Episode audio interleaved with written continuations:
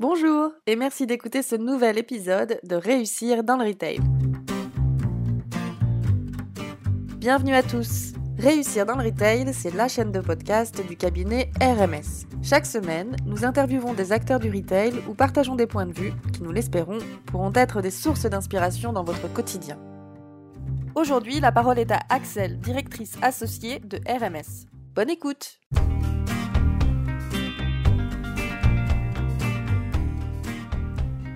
Le confinement a permis à de nombreux parents, dont je fais partie, de passer davantage de temps avec leurs enfants.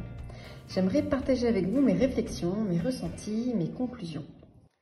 Être maman, c'est un chamboulement. En général, on observe deux tendances opposées. La première, la casquette de maman prend le dessus sur la vie professionnelle. On met ses ambitions professionnelles au second plan, ce qui ne veut pas forcément dire qu'on les abandonne. La seconde, la casquette de femme garde le dessus. Le maintien de la trajectoire professionnelle est une priorité et on se dit qu'on arrivera à gérer l'épanouissement des enfants. J'appartiens à la deuxième catégorie et ça soulève un flot de questions. Suis-je une bonne mère? Suis-je égoïste? Mes enfants seraient-ils pas plus heureux si je m'investissais moins dans mon poste? Quelles névroses vont-ils développer suite à mon comportement? Comment mon mari vit-il la situation? Et si tous se mettaient à penser que je ne les aime pas, enfin pas suffisamment pour avoir envie de rentrer à 19h tous les soirs que vont penser de moi les femmes qui sont en mode maman first? Ou encore comment être crédible quand je dis à mon mari que j'en voudrais un troisième? J'en étais là dans mes réflexions, j'ai deux enfants, trois ans et un an, quand le confinement est arrivé. Un choc. Sept semaines dans un appartement avec eux, télétravaillant à deux. C'était très loin de mon organisation idéale. Une infusion d'amour au quotidien, et pas que d'amour, vous vous en doutez, il y a aussi eu de grands moments d'angoisse, comme quand une fois ma fille de 3 ans a dû manger trois compotes de pommes quand j'animais une de mes premières formations à distance, qui était censée d'ailleurs être sous la surveillance de mon mari, l'air de dire vous ne vous occupez pas de moi, ben regardez ce que je fais. Alors, on est d'accord, c'est rien de manger trois compotes de pommes d'affilée, mais j'étais quand même pas très fière de moi. Une culpabilité au max, du style euh, ma fille va-t-elle devenir boulimique à cause de mon engagement pro?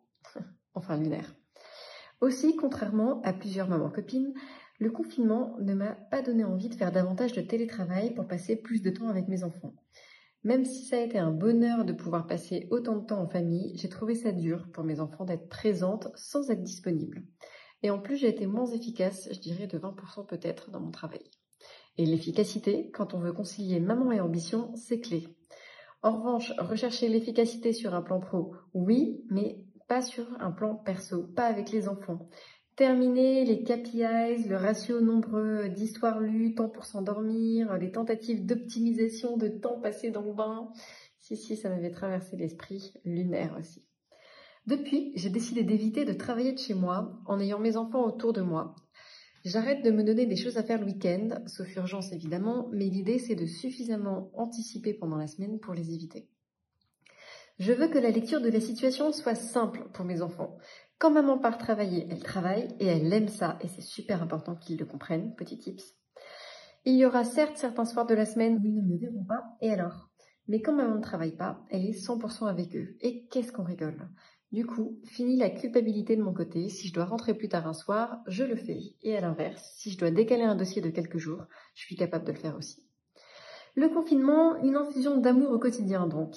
C'est vrai, ça m'a permis de passer des moments incroyables avec mes enfants, d'être là pour les premiers pas de Joséphine par exemple.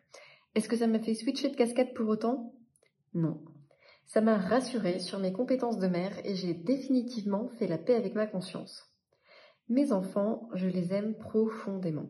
Simplement, je pars du principe qu'une bonne maman, c'est une maman épanouie en tant que femme. Et moi, ce qui m'épanouit, c'est de réussir dans mon poste et d'y consacrer les ressources temps que j'estime nécessaires pour atteindre les objectifs que je me fixe.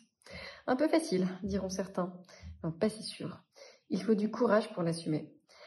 Les mamans, par exemple, qui rentrent faire le relais avec la nounou le soir alors qu'elles n'en ont pas envie, celles qui lisent leurs emails en donnant bain, sont-elles les plus épanouies? Pas si sûr. Et leurs enfants, passent-ils un moment quali pas si sûr non plus. Et pourquoi le font-elles? Quels choix ont-elles fait? Pour en revenir au confinement, j'ai encore plus réalisé à quel point j'avais un mari compréhensif et respectueux de ma vision de l'équilibre familial, avec une approche plutôt moderne du couple en ce qui le concerne. Selon moi, c'est une des clés pour réussir à allier vie de famille et ambition professionnelle. Par exemple, chez nous, les responsabilités sont réparties à 50-50 en termes de gestion des enfants. Il fait trois matins et deux soirs, et moi trois soirs et deux matins. Au début, il faisait les soirs et moi les matins. Je trouvais ça bien pratique, ça me prenait moins de temps. Mais en fait, le matin, c'est pas quali avec les enfants. Et j'ai vite eu envie de mixer. Alors pour conclure, je dirais qu'être maman et ambitieuse, c'est tout à fait possible. Il faut s'écouter, faire la paix avec sa conscience, avoir les bons team players autour de soi, mari, nounou, grands-parents et managers, et vraiment couper quand on est avec ses enfants. Alors, j'espère que ce podcast permettra de déculpabiliser certains parents retailers. Et pour ceux qui doutent encore, je vous le confirme, j'ai deux petites filles et un mari très épanoui. Et du coup, je le suis aussi. À bientôt!